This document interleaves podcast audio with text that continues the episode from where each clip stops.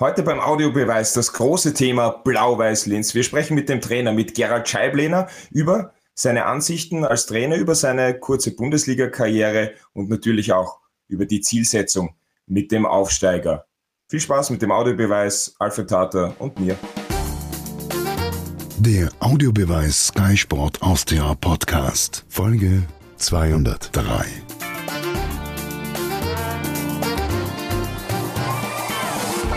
Herzlich willkommen zu einer neuen Folge des Audiobeweises. Ich freue mich schon auf ein Gespräch rund um Blau-Weiß-Linz mit dem Trainer von Blau-Weiß-Linz, mit Gerald Scheiblehner. Grüß Sie. Ja, hallo, grüß euch. Und natürlich ist heute auch wieder dabei Alfred Zater, unser geschätzter Sky-Experte. Servus, Alfred. Grüß dich. Die Fans von Martin Konrad, die muss ich heute vertrösten, der ist leider terminlich verhindert. Das heißt, äh, liebe Zuhörerinnen und Zuhörer, Sie müssen mit uns dreien äh, Aushalt nehmen. Aber ich glaube, Alfred, das werden wir schaffen, oder? Naja, ich glaube, dass ähm, wir drei so substanzielle Aussagen tätigen werden, dass uns der Martin nicht abgeht, weil würde er auch noch dabei sein, dann wäre das schon zu viel an Substanz. Gerald, da legt Alfred Tata die Latte gleich hoch, oder? Da müssen wir uns zusammenreißen.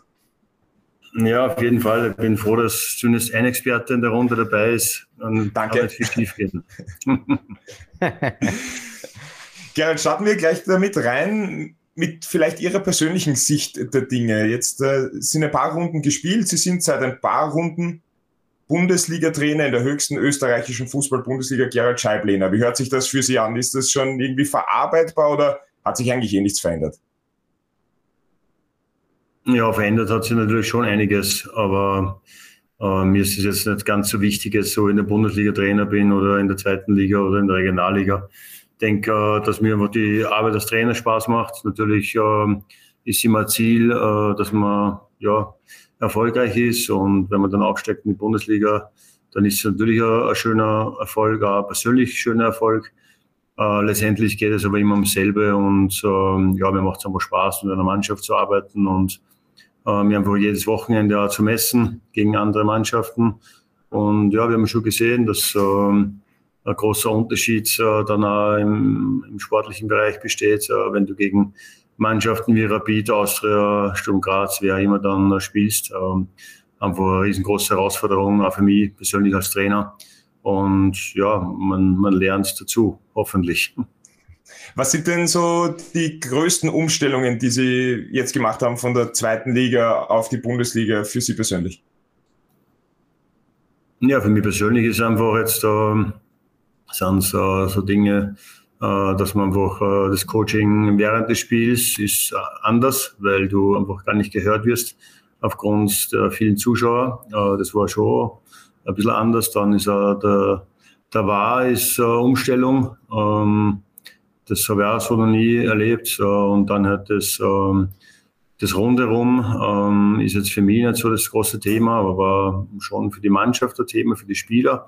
Da muss ich einfach mehr darauf schauen, dass die Mannschaft ähm, einfach sich auf das konzentriert, um, um was es geht, nämlich auf das Spiel am Spieltag. Das war sicher zu Beginn auch ein großes Thema, dass einfach, ähm, ja, wenn dann Sky am Mittwoch da ist und, und am Freitag kommt dann der OF vorbei und am Samstag sind statt 1000 Zuschauer vielleicht 10.000 im Stadion. Der Gegner ist auch noch stärker und dann äh, verlierst du und dann ist eine ganz andere Resonanz äh, im Anschluss äh, der Woche. Dann äh, ja, macht es was mit, mit den Spielern und äh, das war am Beginn schon eine große Umstellung. Alfred, welchen Eindruck hast du gewinnen können vom Trainer Gerald Scheiblehner in seinen ersten Spielen als Coach in der höchsten österreichischen Spielklasse? Einen äußerst positiven, nämlich in der Art und Weise, wie er, Herr Gerald, herangeht an die Angelegenheit, nämlich mit, einem, mit einer Portion ähm, Bodenständigkeit. Also nicht zu Tode betrübt, wenn man verliert und nicht himmelhoch jauchzend, wenn man gewinnt, sondern ein, ein sehr positives Mittelmaß beibehalten, egal in welcher Lage. Und wir wissen, dass zu Beginn ja die Lage nicht so rosig war, der Start in die Bundesliga-Saison. Aber trotzdem hat man immer den Eindruck gehabt, Gerald verliert nicht die Nerven, er wird nicht fahrig, es sind keine Huruk-Aktionen, sondern er hat immer auf den Punkt analysiert und in dieser Richtung dann das seiner Mannschaft auch weitergegeben. Daher von dieser, von dieser Sache her ein großes Kompliment an die Persönlichkeit Gerald Scheibliner wir werden allerdings noch in die Tiefe gehen müssen, dann, weil ein paar Dinge sind schon gefallen, die würde ich noch äh, gern ausgraben, so wie ein Archäologe.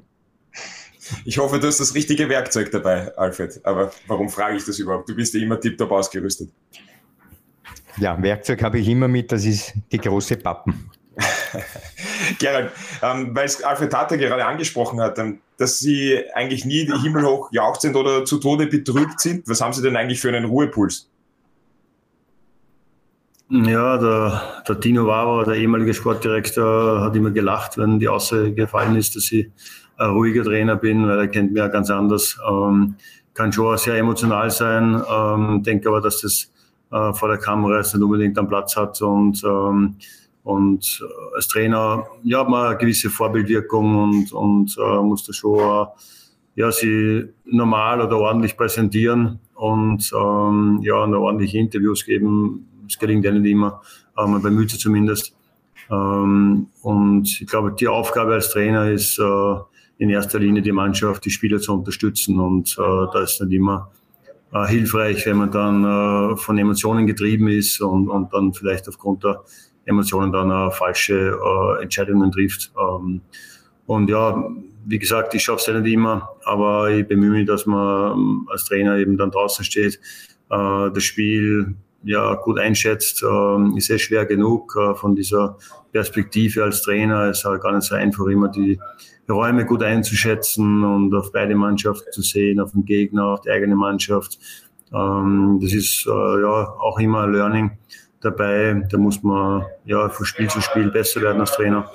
Und das versuche ich halt dann äh, in der Halbzeit, vor oder nach dem Spiel, der Mannschaft mitzugeben, äh, damit wir einfach ähm, ja, die Burschen unterstützen und dass sie es besser machen. Aber was sind dann die Dinge, die Sie zur Weißglut treiben?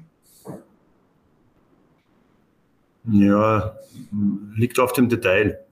Ähm, wenn, wenn Dinge nicht so, so gemacht werden, wie man es vornehmen. Ähm, wenn, wenn, man, wenn man in unserem Spiel dann gewisse Verhaltensweisen nicht eingehalten werden, wenn wir ähm, einfach nicht, nicht, nicht aufmerksam sind in einem Spiel. Unser Spiel lebt von dem, dass wir sehr aufmerksam sein müssen, dass wir ähm, genau sein müssen, weil wir müssen schon viele Schwächen äh, die wir zweifelsohne haben, äh, kompensieren äh, und müssen in den Dingen, wo wir Stärken haben, die müssen wir wirklich ähm, ja, am Spieltag bereit haben.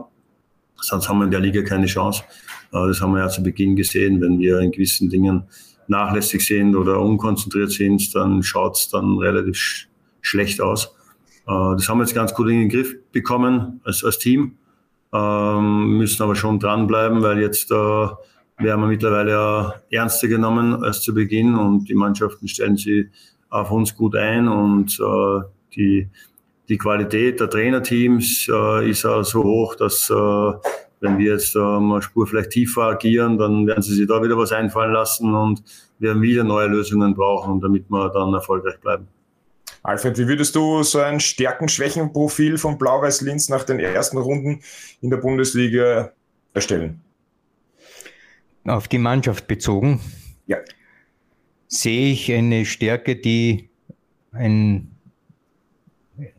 ein, eine Adelung fast darstellt, weil ich glaube, dass Lernfähigkeit ein wesentliches Element ist im Fußball, wenn man äh, Defizite hat. Wenn du aus Fehlern nicht lernst und die Fehler immer wieder wiederholst, dann bist du untauglich. Aber wenn du einmal erkannt hast, worin die Fehler bestehen und dann diese Fehler auch abstellst, dann bist du lernfähig. Und Lernfähigkeit ist ein, ein Hauptprinzip äh, überhaupt im Sport, dass man seine Leistungen Schritt für Schritt auch verbessern kann. Daher die Lernfähigkeit einzelner Spieler, aber auch die Lernfähigkeit des Teams.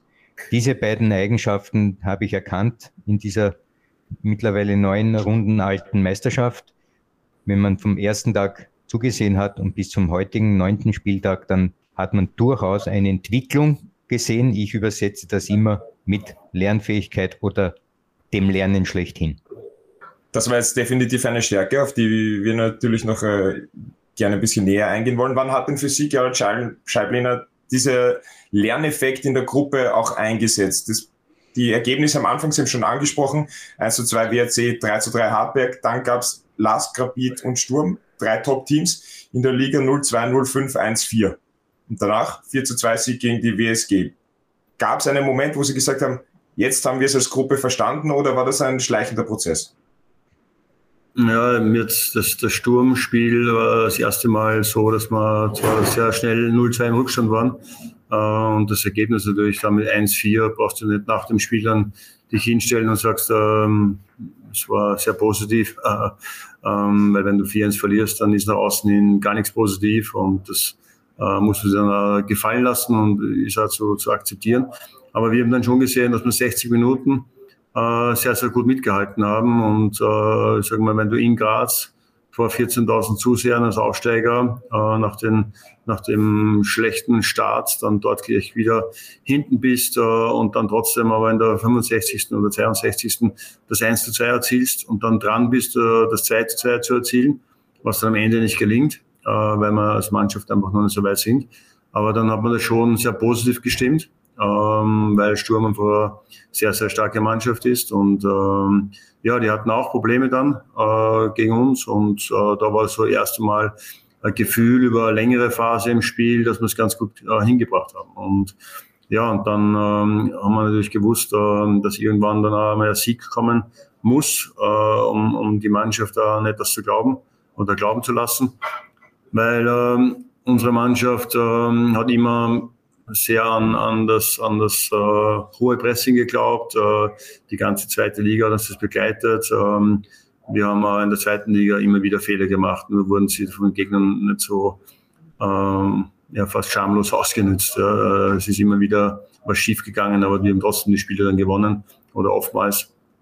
Und jetzt äh, war es eben so, dass wir uns hingesetzt haben und gesagt, okay, so kann es nicht weitergehen. Äh, wir wollen nicht äh, komplett von unserem Weg abweichen, aber wir können uns nicht über 90 Minuten äh, durchziehen, weil wir einfach dann keine Spiele gewinnen werden. Es ist die Frage nur gewesen, was, was ändern wir? Was kann die Mannschaft auch ändern? Weil erstens muss sie an die, an die neue Spielweise glauben. Sie muss es auch verstehen. Und es geht nicht darum, ob es der Trainer versteht, sondern es geht immer darum, dass die Mannschaft versteht. Und, und, und da haben wir uns halt hingesetzt und haben versucht, welche welche Schrauben können wir drehen, damit äh, die Mannschaft besser wird. Es geht ja nie, nie um die, wie, wie, wie intelligent, wie gut der Trainer ist, wie fachlich top der Trainer ist. Und das geht ja gar nicht, sondern es geht um das, dass, dass man der Mannschaft hilft. Und, und da haben wir uns ja zusammengesetzt und haben jetzt bis jetzt, glaube ich, ähm, ganz gute Dinge gefunden. Äh, An welchen Schrauben haben Sie denn äh, aus Trainersicht dann gedreht in dieser Phase? Ja, dass es einfach nicht in jeder Phase geht, dass du nach vorne um jeden Preis attackierst und dass du nicht in so viele 1, 1 gegen 1 Duelle gehen kannst äh, in letzter Linie, weil wir da immer wieder ein Tempoproblem gehabt haben. Ja, die Stürmer sind uns dann reihenweise davongelaufen. Äh, wir haben durch unser, unsere hohe Positionierung da einfach sehr viel Raum hinter unserer letzten Abwehrkette hergegeben.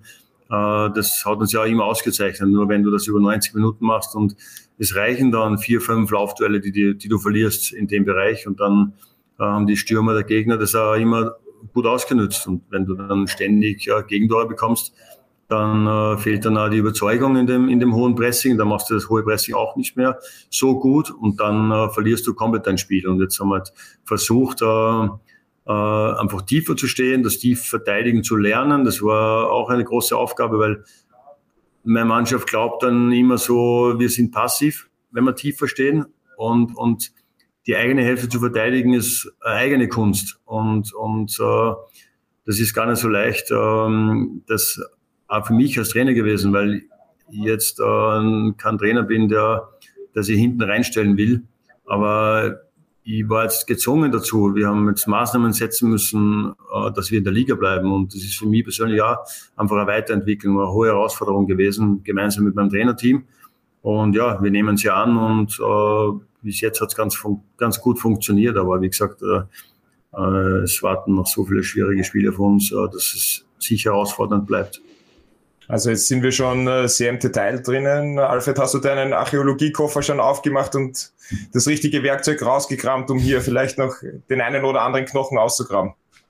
Ja, zunächst einmal muss man den Zusammenhang erkennen zwischen der Zielsetzung eines Vereins und den daraus erfolgenden Maßnahmen, die dann der Trainer oder die sportliche Leitung mit dem Team dann vornimmt. Ich mag es plakativ mit Sturm, Lask oder Salzburg, die vorne mitspielen, um einen Meistertitel mitspielen, um europäische Plätze mitspielen.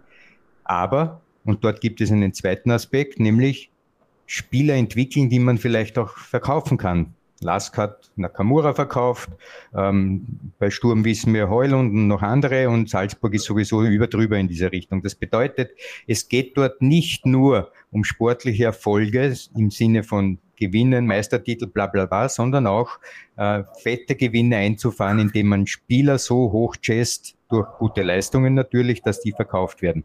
Blau-Weiß hat so wie alle anderen, denke zum Beispiel an die WSG oder aus der Lustenau, ein Ziel, die Klasse zu halten. Das heißt, das ist schon prinzipiell ein anderer Zugang. Wenn du die Klasse halten willst, dann geht es dir gar nicht darum, dass du einen Spieler jetzt so entwickelst, dass du vielleicht ein paar Millionen verdienst, sondern du musst das Team hinstellen, in, in allen Kontexten, wie ein Team funktioniert, damit du dein Ziel erreichst. Und Gerald hat schon einige dieser Kontexte genannt und Johannes, du kennst ja meine drei Ebenen-Theorie dass äh, die sportliche Leistung eines Spielers oder einer Mannschaft auf drei Ebenen abläuft. Das ist die psychosoziale Steuerungsebene, dann die kognitiv-taktische Verhaltensebene und schließlich die Werkzeugebene über das technisch-koordinative beziehungsweise energetisch-konditionelle Moment.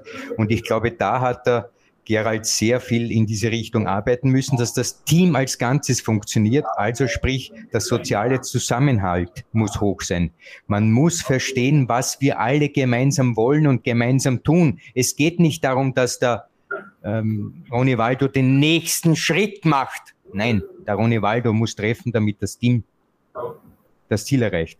Und ich glaube, auf allen diesen drei Ebenen hat der Gerald sehr konkret und sehr genau eingewirkt, weil ich zum Beispiel auch erkenne, dass mittlerweile die konditionelle Schiene gar kein Thema mehr ist. Das heißt, äh, von der körperlichen Fitness her ist man auf Augenhöhe mit allen anderen, was ja immer auch ein Argument war zu Beginn, wenn man die Saison gestartet ist. Ja, es ist ein anderes Niveau in der Bundesliga, es läuft alles schneller und so weiter. Wir müssen erst. Und genau da gilt es eben anzusetzen. Das heißt, die drei Themenbereiche Werkzeugebene, Verhaltensebene und Steuerungsebene muss der Gerald bearbeitet haben, sonst würde Blau-Weiß nicht unter anderem auch Red Bull Salzburg geschlagen haben. Ich gebe dir absolut recht, Alfred. Ich habe dir aber fast nicht mehr zugehört, nachdem du gesagt hast, dass Spieler hochgechased werden. Hätte ich mir von dir nicht erwartet. Naja, man hat Lernfähigkeit auch im hohen Alter. Und das ist ja das, das Allerwichtigste, Gerd Schablener. Alfred hat es auch angesprochen, diese Gruppe an sich und auch was die jetzt dann durchgemacht hat mit der Umstellung, war ja in den ersten Spielen nicht ganz einfach. Und dann wurde ihnen auch als Gruppe die Bundesliga-Tauglichkeit teilweise abgesprochen. Wie hat das die Mannschaft auch verkraftet und weggesteckt? Ist ja nichts Schönes, wenn dir jemand anderes sagt, du bist nicht tauglich in dem, was du machst und das ist dein Job. Ja, grundsätzlich ist es wichtig, dass, dass wir ihnen die Tauglichkeit nicht absprechen, äh, wir die Verantwortlichen. Und äh, wir haben von Beginn weg äh, unseren Spielern vertraut. Äh, es braucht einfach eine Zeit. Äh, wir haben im Vorjahr, äh, wie wir als absoluter Titelfavorit gestartet sind, in der zweiten Liga nach zehn Spieltagen zehn Punkte Rückstand gehabt. Äh, da war die, Schlimm, die Stimmung von außen eher negativ und äh, wir haben diese Rückschläge gemeinsam äh, gut aufgearbeitet. Ähm, und ja, es war natürlich, äh, natürlich hat man das nicht gern, aber ähm, von außen hat es einfach so ausgesehen, wenn du so viele Gegentore bekommst und wenn du die Gegentore äh, dir genauer ansiehst, äh, waren einfach viele Dinge dabei, die einfach eine Bundesliga tauglich waren.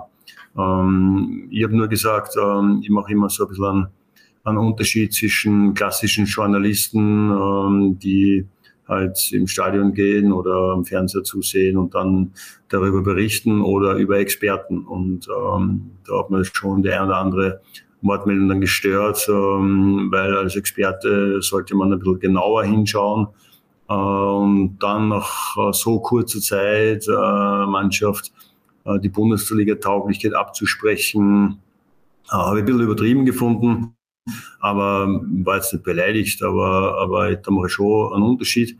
Ähm, hätte man jetzt so in der Art und Weise nicht so erwartet. Aber ähm, wie gesagt, äh, jeder hat seine Meinung und äh, es liegt ja an uns, dass wir die, die Meinungen dann der Experten ändern. Und das haben wir jetzt äh, ganz gut geschafft. Ähm, aber wie gesagt, ähm, wenn man, wenn man so auftritt wie in den ersten Runden und die Auslosung war ja auch nicht unbedingt ähm, ja, vorteilhaft äh, mit einem Auswärtsspiel begonnen. Dann haben wir von den ersten fünf Spielen drei Auswärts gehabt. Äh, die absoluten Top-Gegner gleich gehabt. Äh, Hartberg, hat jeder geglaubt, zumindest in Linz. Ähm, Hartberg muss man schlagen. wir haben gewusst, dass sie unglaublich stark sind, spielerisch stark. Das zeigen sie bis heute. Also wir haben wirklich zu Beginn äh, unglaublich schwierige Auslosungen gehabt. Ja, und zuletzt die letzten drei Pflichtspiele, alle 3 zu 0 äh, beendet. Also 1 zu 0 gegen Salzburg im Cup, äh, gegen Straßburg zu 0 gewonnen und Klagenfurt 0 zu 0. Was können Sie auch mit diesem Drei-Ebenen-Modell von Alfred Tata anfangen als Trainer? Ja, natürlich. Äh, das liegt, es ist ja immer ähm, nicht nur, nur ein Thema, was man bearbeiten muss. Es geht sehr, sehr viel ums Team. Äh, es geht immer um, um das, äh, dass das Team funktioniert am Platz, äh, dass, ähm, dass ja, da könnte man stundenlang sprechen über, über dieses Thema. Es ist ein spannendes Thema. Ähm, wir, haben, wir haben Spiele gehabt, äh, wie, wie Brandner, der Kapitän in der zweiten Liga war, Leistungsträger, der dann aus der Mannschaft gefallen ist. Äh, wir haben einen Stefan Haudum geholt, als wahrscheinlich den routiniertesten Spieler im Kader und der hat dann auch nicht gespielt. Das sind schon Entscheidungen, äh, die du ja, treffen musst, äh, die die Mannschaft dann oder die Spieler akzeptieren müssen und trotzdem müssen sie wissen, dass sie einen wichtigen Beitrag leisten, indem sie das eben so gut es geht akzeptieren, trotzdem Leistung bringen und dass die Mannschaft halt Energie hat. Und mein Ziel war es, ähm, dass wir durch diese schwierige Zeit jetzt gehen und trotzdem die Energie so hochhalten können im Verein, in der Mannschaft, damit wir in den wichtigen Spielen gegen Wattens dann eben zum Beispiel, ja, wo wir dann gewusst haben, da müssen wir es einmal anschreiben, dass wir dann dort nicht verlieren, weil wir keine Energie haben, äh, sondern dass wir die Energie durch diese Phase äh, durchpeitschen, sage ich mal, der Mannschaft äh, immer wieder äh, zeigen auch, was sie kann, äh, aber auch ganz klar ansprechen, was wir besser machen müssen. Und äh, die Mannschaft ist, ich habe eine Mannschaft mit sehr vielen intelligenten Spielern, was nicht immer ein Vorteil ist, aber, aber, aber oft. Und äh, hat uns jetzt schon ähm, ja, gezeigt, dass die Mannschaft, so wie der Alfred gesagt hat, ähm, sehr lernfähig ist und auch ehrgeizig ist, auch sehr lernwillig. Und deswegen freut es mich als Trainer, halt, auch mit der Mannschaft zu arbeiten, weil es einfach was weitergeht. Wie haben Sie diese Energie hochgehalten? War das eher mehr mit positiver Verstärkung? Na, erstens mal musst du auf dich selbst achten als Trainer, äh, weil so eine Phase geht ja für dich selbst ja auch nicht spurlos vorbei. Es ist ja nicht so, dass, dass äh, du in der Früh aufstehst, äh, wenn du am, am Samstag 0-5 gegen Rapid verlierst äh, und es geht dir gut. Du musst halt dann schauen, dass du ähm, für dich selbst äh, Kraft findest, dass du selber Energie hast, weil nur dann kannst du Energie auf die Mannschaft übertragen. Und äh, da hat jeder seine ja, persönlichen ähm, Dinge, ähm, wie, wie man das schafft. Ja. Und, ähm, und dann musst du halt äh, ja, vorangehen als Trainer. Aber ich denke, man, wenn man mal einen Tag dabei hat, wo man vielleicht selbst keine Energie hat oder wo es einem selbst nicht so gut geht, dann kann man das auch mal sagen. Und mal sagen, heute geht es mir auch nicht gut. Ja. Also ähm, man kann auch ehrlich sein zur Mannschaft, weil ich brauche halt nicht irgendwas vorspielen. Äh, das soll dann schon auch äh, so rüberkommen, wie es gemeint ist. Äh, und es muss ehrlich sein. Und äh, ja, ich glaube, da kennen wir uns auch schon sehr gut jetzt, äh, Trainerteam und Mannschaft. Wir arbeiten doch mit dem Kern schon jetzt über zwei Jahre zusammen. Da ist auch was entstanden, also ein Vertrauen entstanden zueinander. Und wenn ich dann sage zu ihnen, dass wir überzeugt sind von ihnen und dass wir ihnen das zutrauen, dass wir die Kurve kratzen, ähm, dann glauben sie mir das auch. Und es ist nichts Gespieltes. Und ich glaube, dass das ein ein wichtiges, äh, oder wichtiger Baustein war jetzt in der Phase, dass wir viel Vertrauen zueinander hatten. Wir zu den Spielern und die Spieler zu uns. Wo ziehen Sie dann in solchen Phasen genau diese Kraft dann raus, wenn es einmal nach einem 0-5 am nächsten Tag aufgeht und sagt, boah, ich weiß nicht, wo ich jetzt die Energie hernehmen soll. Gibt es da ein Hobby? Ist es die Familie? Ist es äh, irgendetwas anderes, wo Sie sagen, das ist das, was mir wirklich wieder Kraft und Energie gibt? Ja, es ist einmal grundsätzlich so, dass es für mich einfach eine riesengroße Herausforderung ist, ähm, so eine Phase zu überstehen, zu zeigen, dass man mit einem Aufsteiger wie Blau-Weiß, mit, mit äh, wenig Budget, äh, mit großer Erwartungshaltung, dann mieser Start, ähm, dass man das dann trotzdem mit einem sehr kleinen äh, Team rund um einen trotzdem schafft. Das ist eine riesen Herausforderung. Alleine die Herausforderung äh, gibt Kraft. Äh, dann natürlich, äh, wenn du wenn du heimkommst und und und die Family ist ist intakt äh, mit drei Kindern, äh, ist natürlich auch nicht immer ja, leicht, aber aber die drei Kinder, drei Burschen mit, mit äh, Zwillingen, die jetzt da 13 sind, der Bursch, der größere ist 17, äh, die beschäftigt es und Fußball ist natürlich auch so ein Zuhause-Thema. Also ich kann ja nicht heimkommen, die Tür zumachen und dann wird nicht über Fußball geredet, sondern die sind dann auch traurig und fragen mich dann jeden Tag, ja Papa, warum das und warum das? Also es lässt ja nie los, ja. Aber trotzdem äh, schaut man halt dann, ähm, dass man ja wieder ein bisschen einen Spaß hat. Äh, ich bin jetzt auch so ein Mensch, der sich nicht nur als Fußballtrainer definiert. Ich mache auch andere Sachen ganz gern äh, und äh, bin ja interessiert an anderen Dingen, nicht nur an Fußball. Und habe dann auch Freunde, mit denen ich drüber rede und, und habe dann ähm, ja, Spiele angeschaut von, von Austria Klagenfurt, von routinierten Trainern. Wie macht es Peter Backholt? Ich habe äh, immer wieder Kontakt, ähm, aber wenn es nicht oft ist, aber immer wieder mit Peter Stöger. Von denen kann man einfach was lernen ähm, als, als Trainer, egal ob jung oder alt. Aber äh, die haben so viel erlebt äh, und, und äh, ja, man muss, man muss nichts kopieren und man muss nicht alles übernehmen, aber äh, wenn man da genauer zuhört, äh, dann, dann kann man schon was lernen. Und das hat mir dann einfach auch geholfen. Alfred, wie bewertest du das, was äh, Gerald Scheiblener jetzt alles gesagt hat? War, war sehr viel sehr Gutes dabei, in meinen Augen. In meinen Ohren auch. Aber äh, was äh, hier ganz klar zum Ausdruck kommt, es ist so, dass Fußball nicht eine einzige Wahrheit hat. Es hat unendlich viele Wahrheiten, beziehungsweise Anzahl jener, die im Fußball arbeiten. So viele Wahrheiten gibt es. Und ähm, die musst du dann eben für deine Zwecke binden, dass das Team die Wahrheit versteht, du die Wahrheit verstehst und dich nicht auf Nebenschauplätzen aufreibst. Und das ist so ein Aspekt, wenn du auf Nicht-Experten hörst oder auf Experten hörst, die dir absprechen, dass du Bundesliga-tauglich bist, auf den Blödsinn brauchst du gar nicht hören. Du musst dich konzentrieren auf deine, eigenen, auf deine eigene Blase, innerhalb derer musst du ein Homö, eine Homöostase herstellen und wenn das gelingt, hast du schon gewonnen. Eine was herstellen? Homöostase. Heißt? Ah, der Mensch ist, der Mensch ist ein offenes Ding, ja. Du benötigst Nahrung, damit du leben kannst. Und das Fließgleichgewicht sozusagen, das durch dich durchgeht, hat aber ein Gleichgewicht. Ja? Homöostase. Danke. Naja, wir könnten das jetzt äh, lang ausarbeiten, aber das bringt nichts, weil kybernetische Vorlesungen machen wir jetzt nicht. Ja, Chablena, was ist denn manchmal für Sie sogar herausfordernder, die drei Jungs zu Hause in Schach zu halten oder Ihre intelligente Mannschaft? Na, definitiv meine Mannschaft, weil äh, ich bin ja nicht oft zu Hause äh, und meine Frau meistert das meistens äh, sehr, sehr gut. Ähm, schaut, dass ich ja ab und zu äh, meinen Senf da beitrage. Aber ähm, grundsätzlich können wir, die da im Fußballgeschäft tätig sind, ähm, immer froh sein, wenn, wenn die Kinder gut versorgt sind, weil ja, das wahrscheinlich nur die viel größere Aufgabe ist als Fußballtrainer. Ähm, na, ich habe halt einfach äh, gemerkt, dass wenn man viele intelligente Burschen, dann sind die meistens äh, eine Spur sensibler und fragen mehr nach und fragen sich selbst äh, oder hinterfragen sich selbst mehr. Ähm, und das habe ich ja erst so im Laufe des Vorjahres, Vorjahres kennengelernt.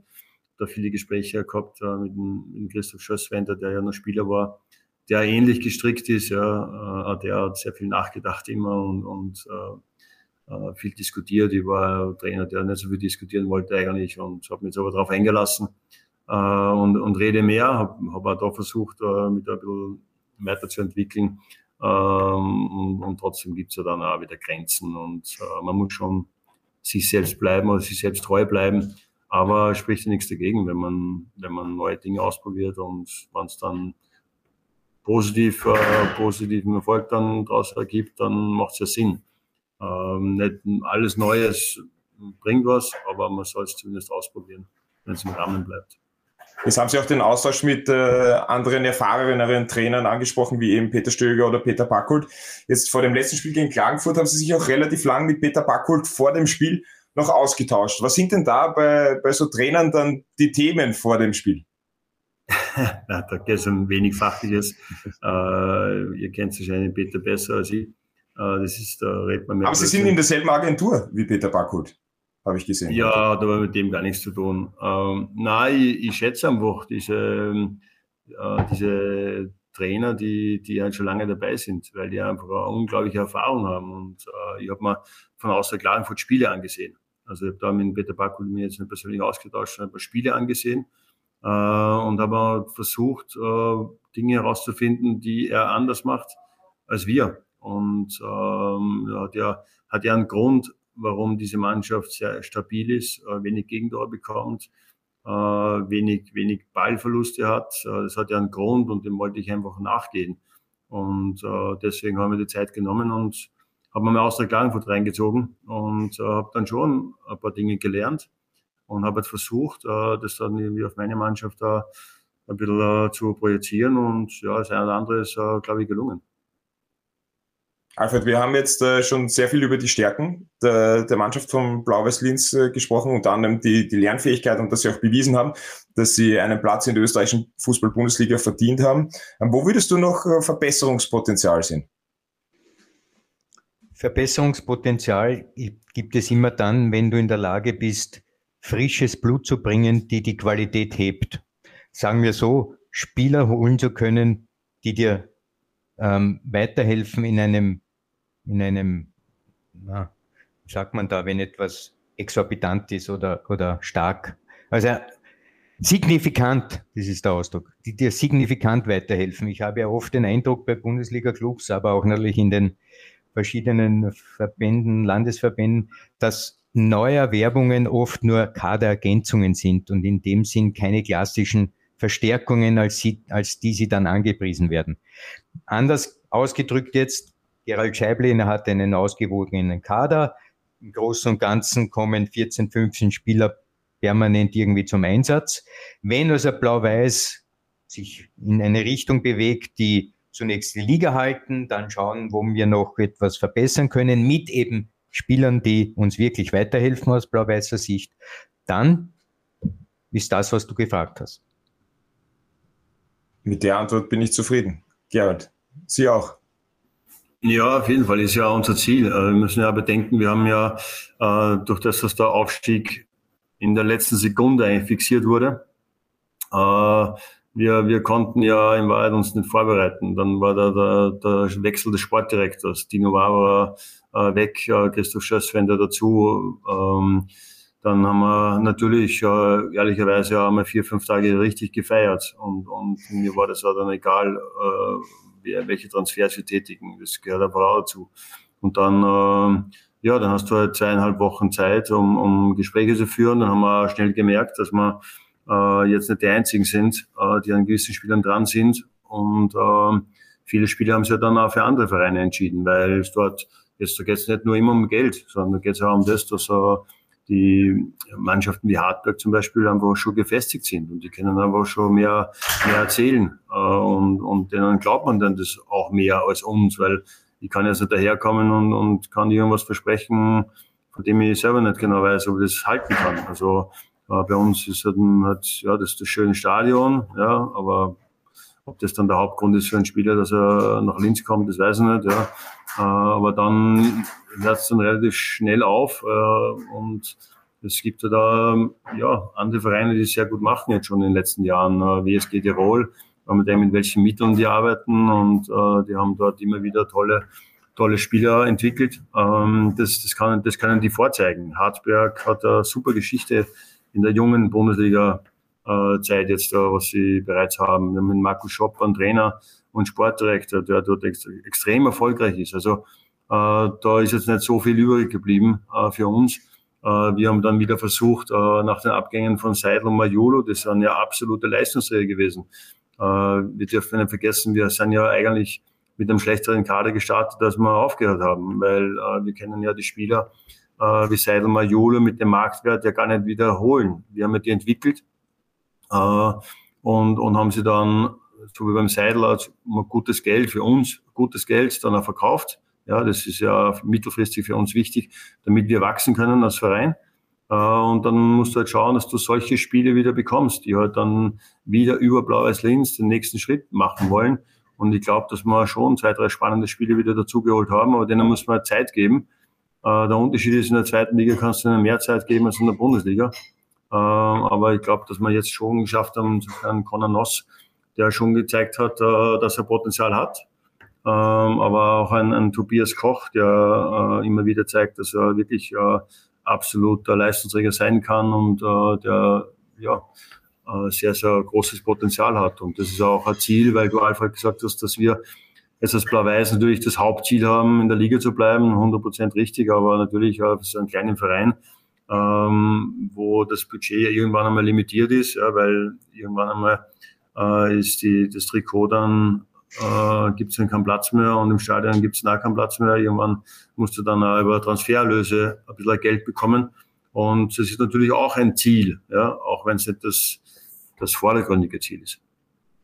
Alfred, wie bewertest du das, äh, was Gerald Scheiblener jetzt auch gesagt hat, auch diese Kaderzusammenstellung, wenn wir überlegen, ähm, dem Trainer ist im Prinzip eine gesamte Achse weggebrochen aus der Aufstiegssaison. Nehmen wir noch Tursch dazu, der mit einem Kreuzbandriss äh, ausgefallen ist, Schößwinter, der den direkten Wechsel gemacht hat vom Spielfeld ins Office und dann eben Majulu ganz vorne und Seidel in der Mitte. Also diese Achse Innenverteidigung, zentrales Mittelfeld und äh, Stürmer ist ja etwas, was ein Trainer gerne funktionierend immer haben will und darum eine Mannschaft aufzubauen, ist natürlich leichter, als wenn dir auf einmal jemand mehr oder weniger, ich übertreibe es vielleicht, das Herz rausreißt.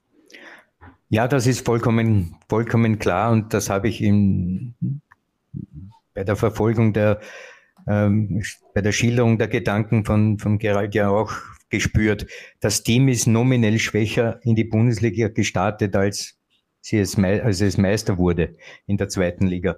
Und ähm, noch dazu, wie er richtig sagt, hast du nicht immer die Möglichkeit, dass du mh, hm, Spieler holst, die eben zu Blau-Weiß wollen, sondern da musst du dann schon sehr viel Glück haben, beziehungsweise auch äh, an den richtigen Rädern drehen bei den Spielern, ja, dass du ihnen Versprechungen machen kannst, die du auch halten kannst. Also aber, und jetzt komme ich zum Punkt, ich sehe schon einige Spieler, die wirklich sehr interessant sind, auch für die Zukunft und Potenzial haben. Also ich zum Beispiel finde, dass äh, Stefan Feiertag ein großes Potenzial hat, äh, auf sich gesehen. Er wird sicher mal irgendwann vielleicht in die Fußstapfen von Ronny Waldo vorne treffen, treten und vielleicht ähnlich wie Maximilian Entrup auch einmal fünf, sechs Tore erzielen. Das heißt, es gibt sehr wohl einige Spieler, die hochinteressant sind, auch für einen Weiterverkauf und Feiertag, finde ich, ist einer von denen. Wenn wir jetzt schon äh, das Thema Spieler gehabt haben, Gerald Scheiblener, wir machen einen kurzen Sidestep zu Ihrer Spielerkarriere.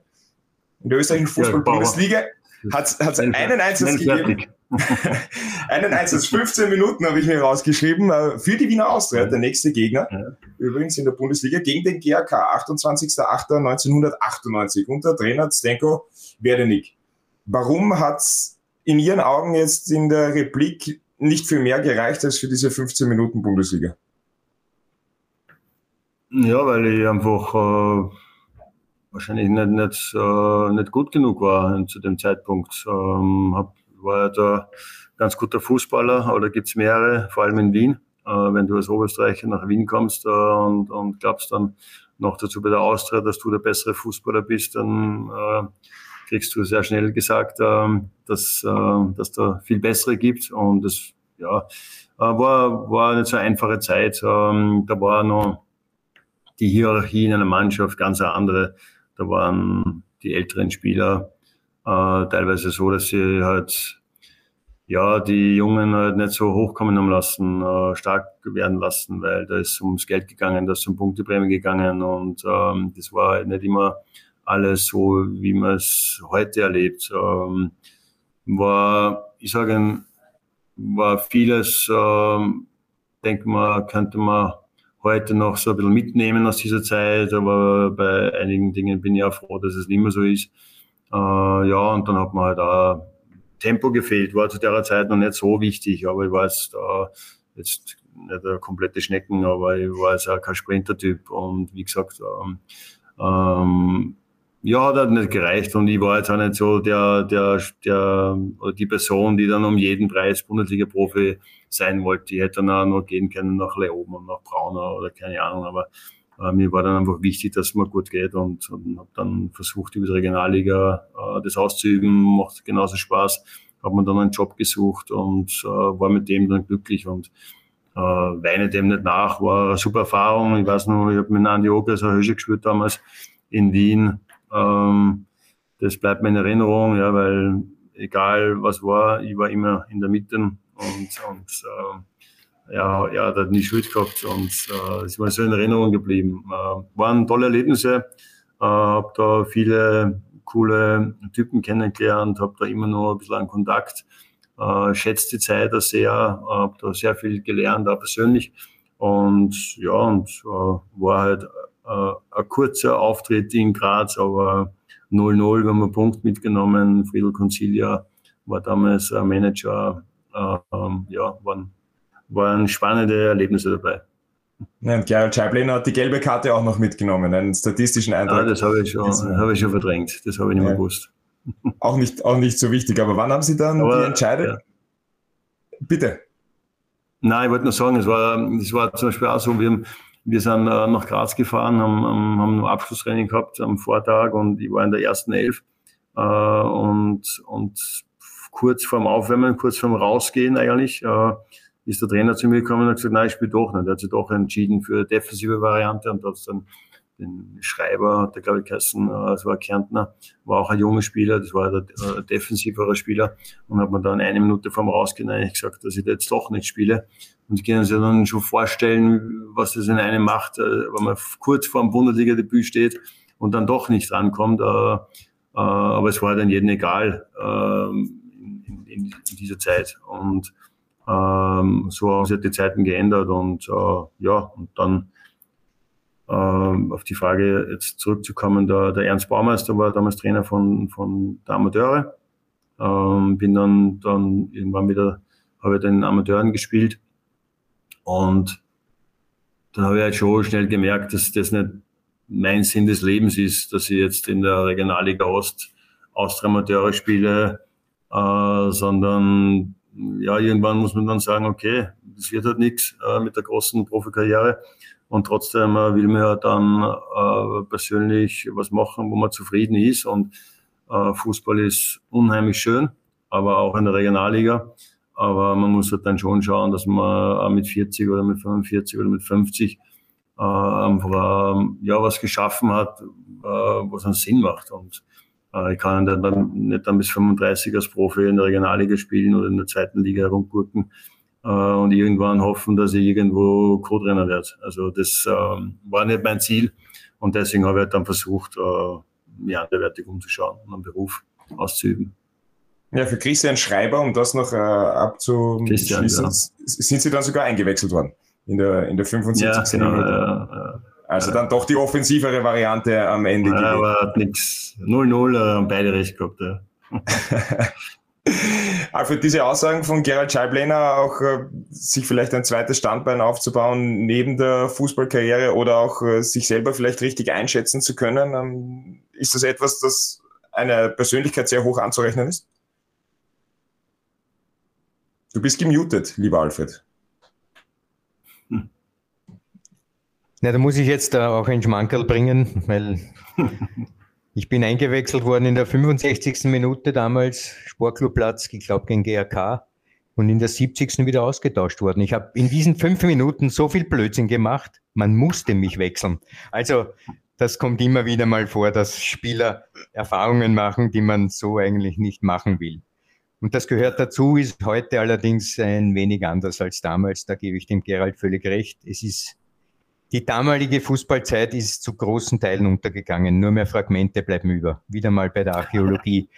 Und daneben, äh, ich habe ein Studium absolviert, weil du erwähnt hast, ob es sinnvoll ist, daneben auch etwas Zweites zu tun. Hat mir zwar bis jetzt noch keinen einzigen Euro eingebracht, aber ich darf mich zumindest Magister schmücken. Schmücken im Fall von Gerald war es etwas Handfesteres und etwas äh, Lebensnaheres und dementsprechend kann ich nur jedem Spieler, der auch schon riecht, dass es sich vielleicht nicht ausgeht für eine große Karriere, nur empfehlen, dass er schon im Laufe deiner sehr netten Zeit, wo man Fußball spielt, auch Gedanken daran hat, na, was passiert denn nach der Karriere? Ja, und Gerald, Sie haben ja noch immer einen Nebenjob, neben Ihrem Job als Bundesliga-Trainer. Acht Stunden sind Sie noch bei den österreichischen Gesundheitskassen angestellt, machen das äh, aus dem Homeoffice, auch äh, projektbezogen. Ähm, ist das auch ein, ein gewisser Ausgleich für Sie, dass Sie auch mal den Kopf freikriegen von Thema Profifußball bei Blau-Weiß-Linz und sich mit anderen Themen auch beschäftigen müssen, in dem Fall? Ja, zu Beginn muss ich ehrlich sagen, war es für mich so schon eine Sicherheit, einfach nur äh, äh ein Bein drinnen zu haben äh, in, der, in der ÖGK. Mittlerweile muss ich sagen, äh, mache ich es einfach nur, weil mir das Projekt einfach taugt. Das ist ein, ein Projekt, äh, wo es auch um Fußball geht, ja, sonst wird es wahrscheinlich nicht taugen. Äh, aber halt in Verbindung mit Gesundheitsförderung ähm, kann dort äh, viel bewegen im, im, im Amateurbereich und von da komme ich ja auch und ähm, und ja, mir taugt das Projekt ähm, und wir haben das jetzt äh, mittlerweile in ganz Österreich bieten wir das an. Und da bin ich halt inhaltlich verantwortlich, sage ich mal. Ich habe natürlich operativ jetzt äh, wenig Zeit, aber ich fehlt halt dann immer wieder das eine oder andere Gespräch ein oder habe die eine oder andere Idee. Ähm, und das hilft mir natürlich schon, weil dann nicht nur über Blau-Weiß nachdenke, sondern dann kann man mal über andere Dinge nachdenken, die auch spannend sind und ist ein gewisser Ausgleich auf jeden Fall und äh, ähm, ja, und durch die Kontakte, die man halt so bekommt äh, im, im Laufe der Jahre, kann man dann halt beides gut verbinden und äh, ja, äh, wie gesagt, im, wann es möglich ist, dann, dann mache ich halt äh, viele spannende Dinge äh, und wenn das zeitlich geht und es geht, äh, dann, dann passt es gut für mich und deswegen mache ich ja das nach wie vor. Wann haben Sie dann eigentlich in Ihrem Lebensplan, wenn man das so sagen will, ähm, entschieden, dass Fußballtrainer schon etwas wäre, das Sie als Job verfolgen können oder wollen vor allem auch? Gab es einen Moment in Ihrer Karriere in der Regionalliga aus, wo Sie gesagt haben, ja, okay, spielen zahlt mich jetzt nicht mehr so, aber ich will trotzdem verbunden bleiben und ich glaube, ich hätte da Talent? Ja, Trainer hat mich immer schon interessiert. Es war schon als Aktiver. Ich habe relativ äh, bald begonnen, parallel immer irgendwo U11-Trainer, U13-Trainer oder Co-Trainer oder war immer schon, äh, hat mich immer schon interessiert. Ähm, habe dann auch viel Ausbildung gemacht, so im Bereich, äh, wie führt man Teams, äh, hat natürlich auch eng damit zu tun gehabt. Ich habe dann irgendwann auf der ÖGK ein Team geführt mit, mit 30 oder 40 Leuten, was natürlich ein großer Unterschied ist zum Team, das jede Woche Fußball spielt. Äh, aber man hat das, es war einfach spannend, der Vergleich ja, von den Teams, Fußball und in der Arbeit, nur zur ÖGK, wo man ja, ja viel machen muss, um dann irgendwann äh, entlassen zu werden äh, im Fußball äh, ist es relativ schnell, dass man dann entlassen wird. Also die Motivation ist eine ganz andere von den, von den Teams. Ähm, das war immer schon spannend und dann, ich habe mir dann irgendwann einmal zum Ziel gesetzt, ich bin so lange Trainer, solange es aufwärts geht. Das haben wir irgendwann einmal, ich, ich will jetzt 15 Jahre lang Trainer sein in der Oberösterreich-Liga zum Beispiel oder der Bezirksliga, keine Ahnung. Das war so ein Ziel irgendwann einmal. Ich will halt einfach weiterkommen und das ist mir dann irgendwie gelungen. Ja, habe dann immer wieder Glück gehabt, weil irgendwo ist wieder ein Verein in Konkurs gegangen, äh, Vorwärts Steyr, da ist der Rigger ausgestiegen, kein Geld, sonst hätten die mich nie, nie genommen äh, damals äh, Vorwärts Steyr.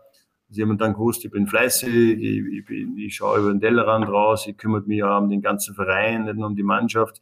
Ich war in vielen Dingen interessiert, Marketing, ich habe dort alles, alles gemacht in Steyr, vom, vom Nachwuchs Chef, über, über, über Sportdirektor, über Trainer. Ich habe äh, Fanstammtische organisiert, ähm, habe äh, Zeitungen äh, mitproduziert. Das hat mir einfach getaugt.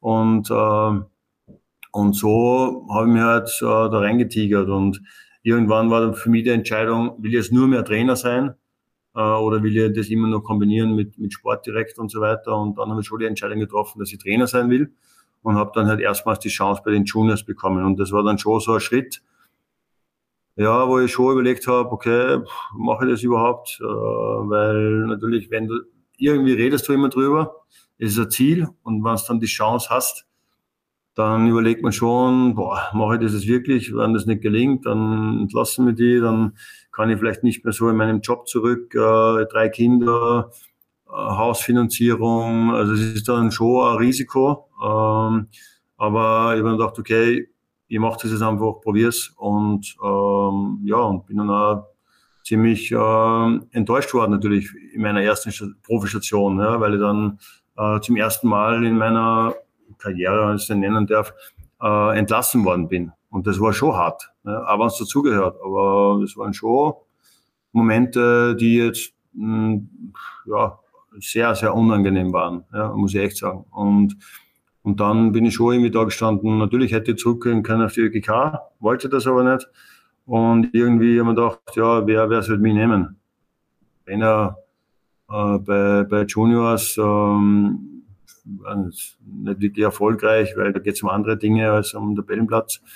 Und, äh, und, und jetzt, ich, ich gehe jetzt nicht irgendwo in die zweite Liga, wo ich zwei Stunden von zu Hause weg bin und, und, und kein Geld verdiene. Das, das, äh, da bin ich einfach äh, zu alt oder keine Ahnung, was ich da sagen soll. Aber das, ich gehe nicht irgendwo 300 äh, Kilometer weg von zu Hause, damit ich mir äh, vielleicht einmal ein warmes Essen am Tag äh, leisten kann. Das, der, der Typ bin ich nicht, da hätte ich dann wieder was anderes gemacht. Aber ja, dann war es ja die glückliche Fügung, dass der Ronny Brummer ja das Angebot bekommen hat vom, vom Olli Glasner, äh, als, als Co-Trainer dort mitzuarbeiten und weil man halt Blau-Weiß keinen Trainer gehabt, obwohl die Meister waren sind.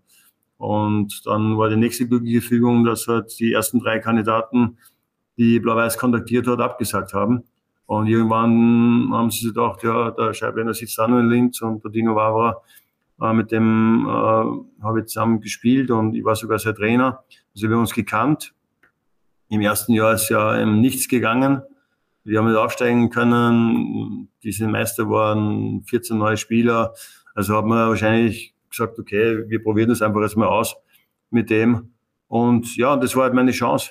Und die habe ich jetzt genützt und äh, bin dankbar für die Chance, weiß aber, dass man die Chance selbst nutzen muss, um dann auch im Geschäft zu bleiben. Und äh, deswegen freut es mich jetzt schon, dass ich halt jetzt mittlerweile das dritte Jahr bei dem Verein bin und ja, mir taugt es nach wie vor und, und bin da glücklich, weil ich einfach auch viel äh, gestalten kann äh, in dem Verein und äh, weil ich ja viel ausprobieren kann und weil ich jetzt selber viel lernen darf. Und ja, deswegen taugt es mir da. Alfred, es gibt ja dieses Sprichwort, ähm, wenn man als Trainer irgendwo unterschreibt, unterschreibt man auch gleichzeitig seine Kündigung. Jetzt hat äh, Gerald Scheiblener äh, sehr ehrlich auch über diese Zeit ähm, bei den Oberösterreich Juniors gesprochen. Wie ist das äh, für einen Menschen, wie ist das für einen Trainer, wenn dann dieser Tag kommt, wo man entlassen wird? Uh, ich habe einige solche Tage erlebt. Bei Ried, später bei Admira, aber aus diversen Gründen, unterschiedlichen Gründen.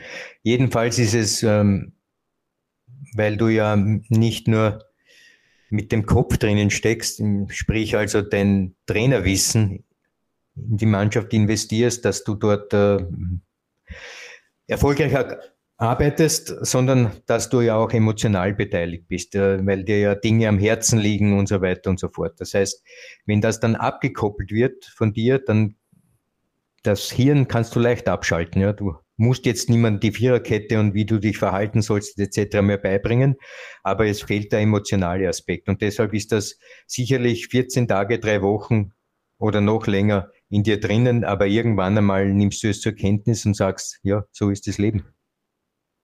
Und es äh, hat sich ja dann eine andere Möglichkeit ergeben für Gerald Scheiblener und das funktioniert ja ausgezeichnet. Ich möchte wieder auf, auf die Aktualität zurückkommen. Ähm, habe mir noch rausgeschrieben, den Pro-Lizenzkurs von 2018, 2019. Das ist ja in der Bundesliga aktuell ja fast ein Klassentreffen. Gerald Scheiblener, Christian Ilzer, Struber, Seon Buchner war dabei, Blasnegger und Feldhofer unter anderem auch noch dabei und äh, Gerhard Struber haben sie besiegt mit 1 zu 0. Wer war denn auch im Trainerkurs der Bessere? Im Trainerkurs war ganz klar der Bessere, weil zu der Zeit war ich bei Vorwärts Steyr und habe, äh, also ich weiß nicht, die erste Hausübung war, glaube ich, in der Präsentation zu machen von einer Statistik. Äh, der Seerenbuchner Bernie und der Struber Gerhard, die sind gekommen mit Präsentationen, wo die Dinge nur von der Seite so reingeflogen sind, äh, weil die da unglaubliche Unterstützung gehabt haben von den Videoanalysten. Äh, der Videoanalyst in Steyr war ich selbst und ich habe mich einfach nicht ausgekannt. Ich habe einfach in eine weiße Folie einen schwarzen Text reingeschrieben. Aber der Vorteil war, ich habe mich, ich habe es hart erarbeiten müssen und habe mich stundenlang hinsetzen müssen, habe halt die Anstöße von Juventus, das war damals die Aufgabe, äh, wie viele Anstöße hat Juventus, wo fliegen die hin und was passiert mit denen. Ich habe mir die Spiele angeschaut und habe es mitgezählt äh, mit der Hand, weil ich einfach nicht ich habe damals gar nicht mehr gewusst, dass es Weißkraut gibt oder was auch immer. Äh, und habe mal hart, alles hart erarbeitet. Und, und von dem, glaube ich, profitiere ich heute noch. Und äh, damals, äh, ja, haben mich oft gefragt, was mache ich da in der Pro-Lizenz? Ähm, aber ja, man lernt dazu, man lernt schnell. Und äh, ja, und war dann schon witzig irgendwie, dass wir sie dann gegenüberstehen da in Salzburg äh, und dann gewinnt Blau-Weiß noch. War, war eine komische Situation, aber ja, passiert eh nur im Fußball. Deswegen äh, sind wir ja alle froh, dass wir da in dem, in dem Karussell dabei sind. Es war natürlich dieser Sieg gegen Red Bull Salzburg ähm, absolutes Highlight ähm, in der noch jungen Saison auch äh, für Blau-Weiß Linz. Wie nehmen Sie denn prinzipiell so die Stimmung um den Verein und auch im Verein war? man ist in der Bundesliga, man hat ein, ein schönes neues Stadion, man hat den Meister nach Ewigkeiten äh, einmal besiegen können. Also eine Mannschaft hat es geschafft, bei Salzburg zu gewinnen. Ähm, wie, wie nehmen Sie das alles wahr, was da in diesen letzten Wochen passiert ist? Ja, war schon eine große Euphorie. Ähm, manche haben es gar nicht glauben können, was da alles passiert ist. Äh, erst das, das Stadion, das ja unter glücklichsten Umständen zustande gekommen ist. In Wahrheit, wenn wir ehrlich sind, äh, hat Blau-Weiß deswegen ein Stadion bekommen, weil der Lasker ein Stadion bekommen hat und die haben nicht gewusst, was sie mit Blau-Weiß machen und dann haben sie gesagt, okay, dann kriegt sie ja noch ein Stadion. Äh, und dann passiert genau in dem Jahr, wo das Stadion fertig wird, dann der Aufstieg. Ähm, und es ist halt sehr, sehr vieles aufgegangen. Ähm, wenn wir den Aufstieg nicht geschafft hätten, dann wäre Blau-Weiß wahrscheinlich ähm, nicht mehr fähig gewesen, äh, um den Aufstieg mitzuspielen, weil die finanziellen Mittel schon ja, einfach ausgegangen werden. Ja, und wenn ich mir die Liga heuer anschaue, die zweite Liga, dann wären wir da wahrscheinlich nicht mitgekommen. Ähm, wir müssen aufpassen, glaube ich, bei Blau-Weiß. Ähm, es war immer so ein Verein, also die Föst, ja, ich habe ja lange bei der Föst gespielt bis zum 18. Lebensjahr. Immer so eine Mannschaft, die sehr viel gelitten hat und, und äh, immer abgestiegen, aufgestiegen ähm, und, und die Fans haben irgendwie so den Eindruck, äh, eher so ein bisschen an, an Loser-Status. Ähm, immer so, ja, und wir sind die, die am Schluss dann nur ein Tor bekommen und die entscheidenden Spiele können wir nicht gewinnen und so weiter. Und ich glaube, da müssen wir weg. Also ähm, Tradition oder Vergangenheit ist wichtig, aber wichtig ist, dass man, oder viel wichtiger ist, dass man nach vorne schaut und dass man aus Blau-Weiß ein, ein Verein sind, der schon weiß, wo wir herkommen, das ist, das ist, das ist wichtig aber schon ganz klar wissen, wo man hin will. Und äh, ich glaube, dass man äh, als Trainer da schon ähm, ja, viel bewirken kann und äh, wir wollen unbedingt äh, in der Liga bleiben, uns da etablieren und halt auch für was stehen. Und da sind wir gerade dabei, das zu arbeiten. Und das erste Jahr wird sicher ganz, ganz hart werden. Welche Entwicklungsschritte wären denn die nächsten, die Sie da tätigen wollen in, in dieser Phase? Sorry, Alfred, ich habe Entwicklung gesagt. Ja, die Entwicklung ist jetzt einmal, ähm, dass wir stabil bleiben, ähm, dass wir jetzt nicht ähm, glauben, dass es jetzt immer so weitergeht, wenn wir einfach nur die verteidigen, dann gelingt es immer, wir kriegen deswegen kein Tor, sondern wir müssen schon schauen, dass wir besser werden, dass wir äh, im, im Ballbesitz ähm, gefährlicher werden. Äh, wir haben gegen Klagenfurt jetzt äh, erste Halbzeit in weit keine Torchance gehabt. Und, und wenn wir ein bisschen Pech haben, dann führt Klagenfurt 1-0 und dann wirst du gegen Klagenfurt schwer zurückkommen.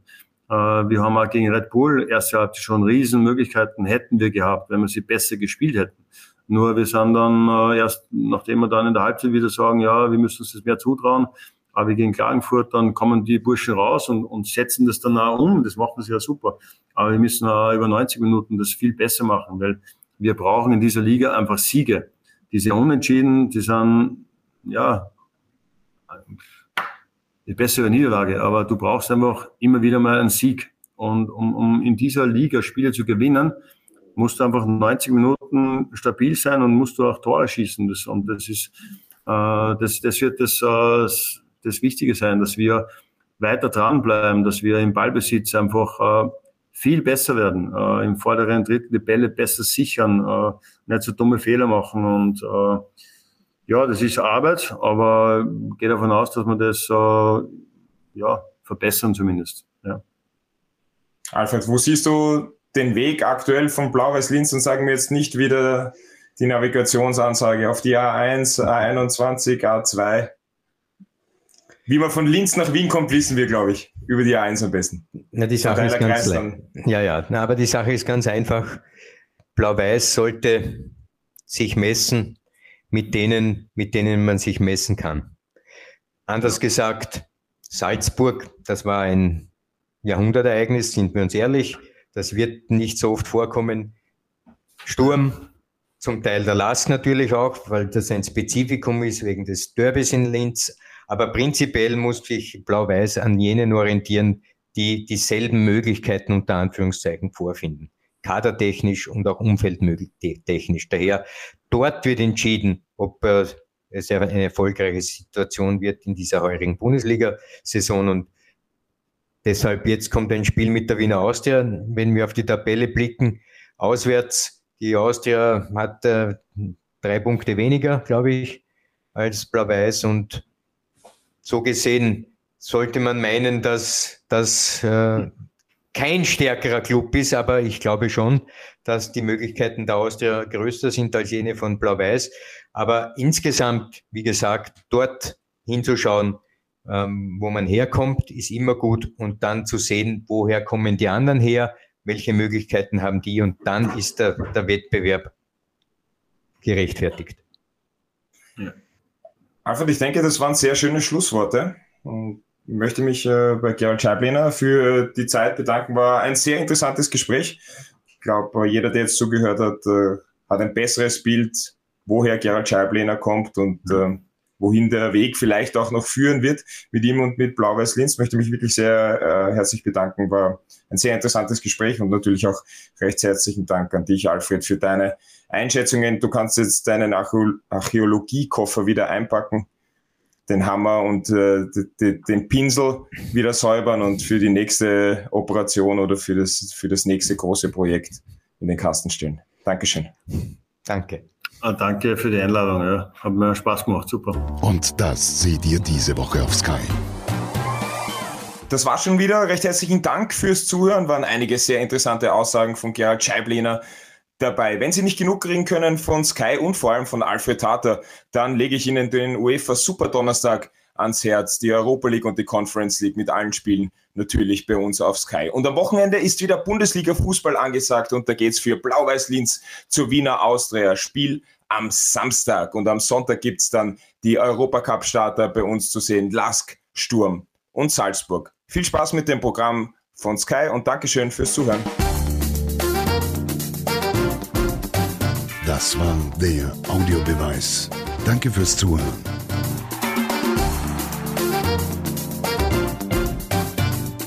Hört auch das nächste Mal wieder rein.